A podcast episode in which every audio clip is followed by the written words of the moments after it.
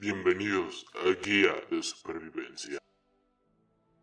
Te daremos consejos de supervivencia que pueden salvarte la vida cuando todo lo demás parece perdido. Admítelo, estamos un poco indefensos. Si nuestros dispositivos entramos en pánico cada vez que tenemos la batería baja en el celular o no hay wifi. Y que se supone que debemos hacer una situación peligrosa donde los artilugios modernos no podrán ayudarte. Por ejemplo, si quedamos varados en la naturaleza, definitivamente tendrás tener estos consejos y trucos bajo la manga. Después de todo, podría salvarte la vida en algunas situaciones reales de vida o muerte. Por cierto, tenemos muchísima información útil.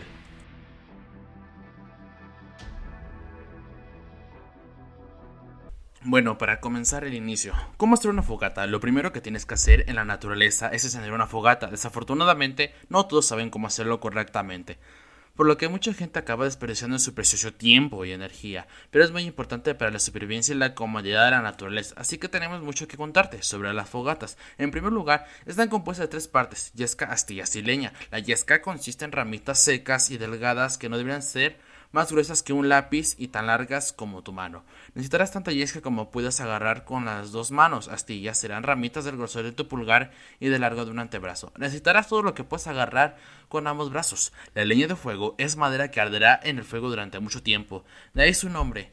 Toma tres ramas del grosor de tu muñeca y divídelas en partes de largo de tu brazo. Comienza apilando la yesca en pequeña pirámide y quemándolas. Haz lo mismo con las astillas y poco a poco agrega leña. Este tipo de fuego arderá durante mucho tiempo, que te proporcionará mucho carbón. Bueno, para la preparación de alimentos. El número 2, que se podría decir, además de saber el tipo correcto de fogata, puede ser bastante difícil mantener una fogata si no colocas la leña correctamente. En realidad, hay varias maneras de aplicar la madera. Debes elegir el tipo correcto según la situación y el propósito de una fogata.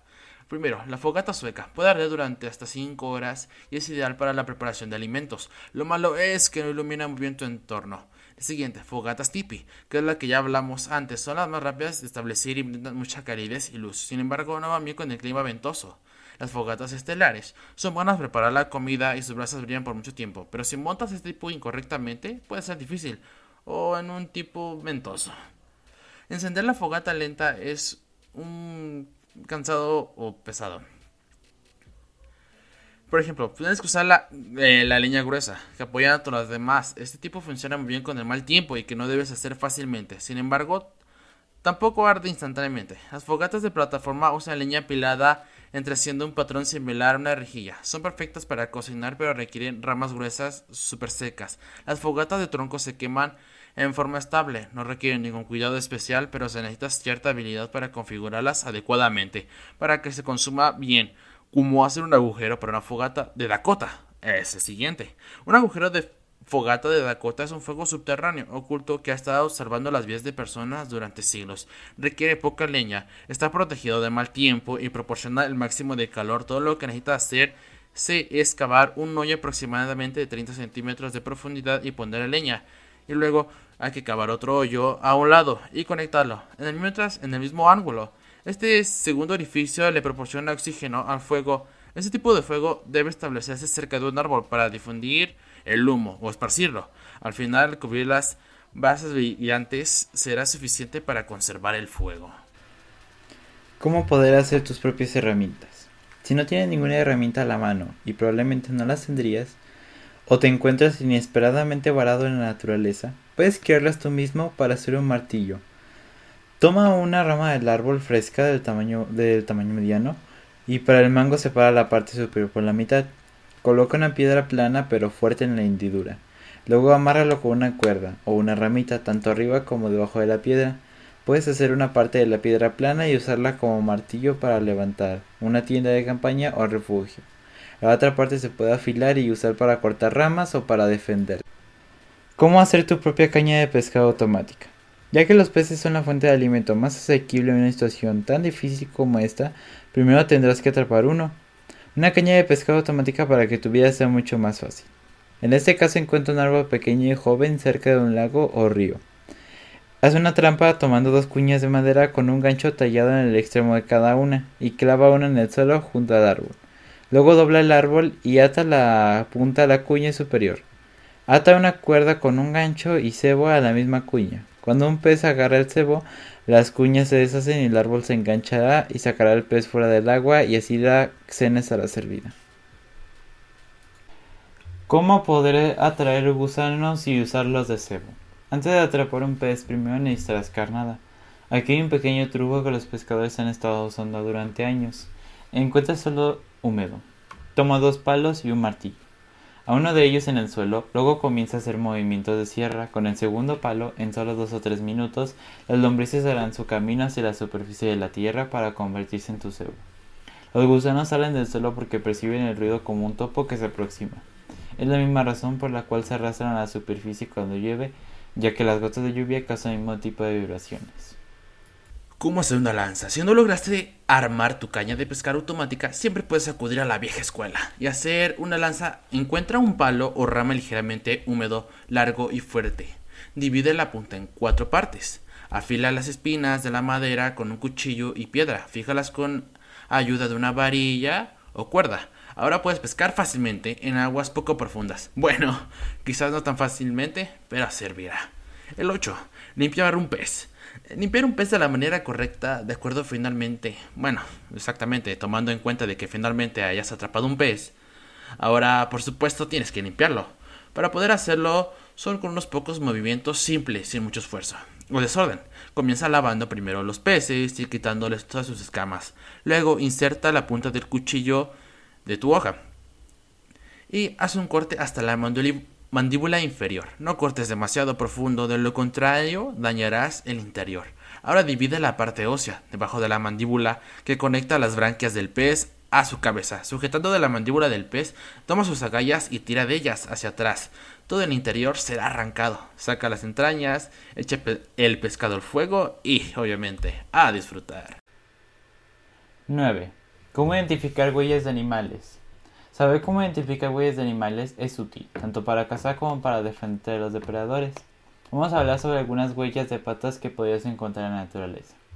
Los conejos tienen cuatro dedos en sus patas delanteras y traseras, pero las huellas dejadas de sus patas traseras son aproximadamente dos veces más grandes que las huellas de las patas delanteras. Los roedores como las ardillas y ardillas rayadas tienen cuatro dedos en las patas delanteras y cinco en las patas traseras, los mapaches, así como los osos zarigüeyas y castores, dejarán huellas de patas, con cinco dedos en las patas delanteras y traseras. Los zorrillos bisones y nutrias también tienen cinco dedos en las patas, en todos los pies, pero no todos los dedos de los pies se muestran en seco.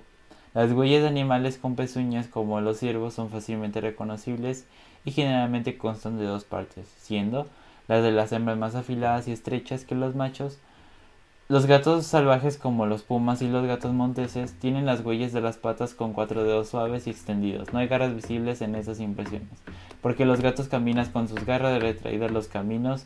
Perros, coyotes, zorros y lobos, al, al igual que los gatos, tienen cuatro dedos, pero pueden verse marcas de garras en sus huellas. De las patas ya no pueden retraerse. Bueno, continuando con lo siguiente. Eh, por ejemplo, digamos el número 10. ¿Cómo dejar y reconocer señales? por ejemplo, cómo dejar y reconocer las señales puede ser o es demasiado importante, ya que es demasiado fácil perderse en un entorno salvaje.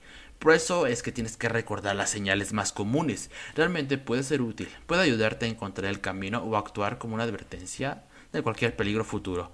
Los letreros de piedra se usan en lugares donde el sendero atraviesa un terreno rocoso. Varias piedras se pueden colocar de una manera que bien muestran la dirección o advierte de algunos riesgos. Ramas y troncos de árboles rotos ubicadas específicamente pueden ayudarte a descubrir la dirección y advertirte, obviamente, como hemos dicho, sobre los peligros. La parte superior de hierba o maleza también muestra la dirección que debes seguir y es extremadamente cuidadoso. Si ves tres mechones atados junto a estos puede significar que hay amenazas cerca y también debes conocer el lenguaje de las señas de humo. Un humo constante significa que hay un campamento cerca.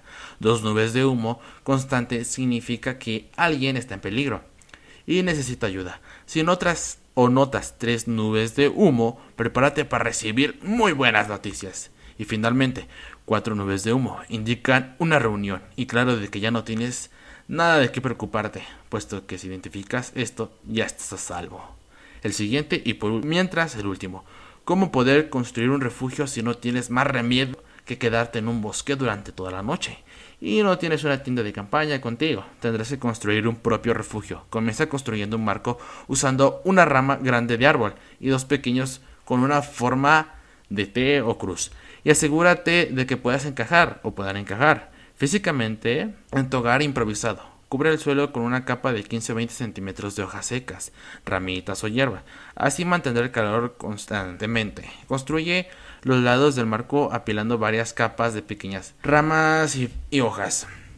Finalmente, cúbrelo con todo, de capas, obviamente, como dije, de hojas, y aplasta todo contra de las ramitas y cierra la entrada. Una vez que entres podrás dormir más o menos cómodamente en este refugio, sin resfriarte y mojarte. Así que tú decides, tu vida o tu muerte.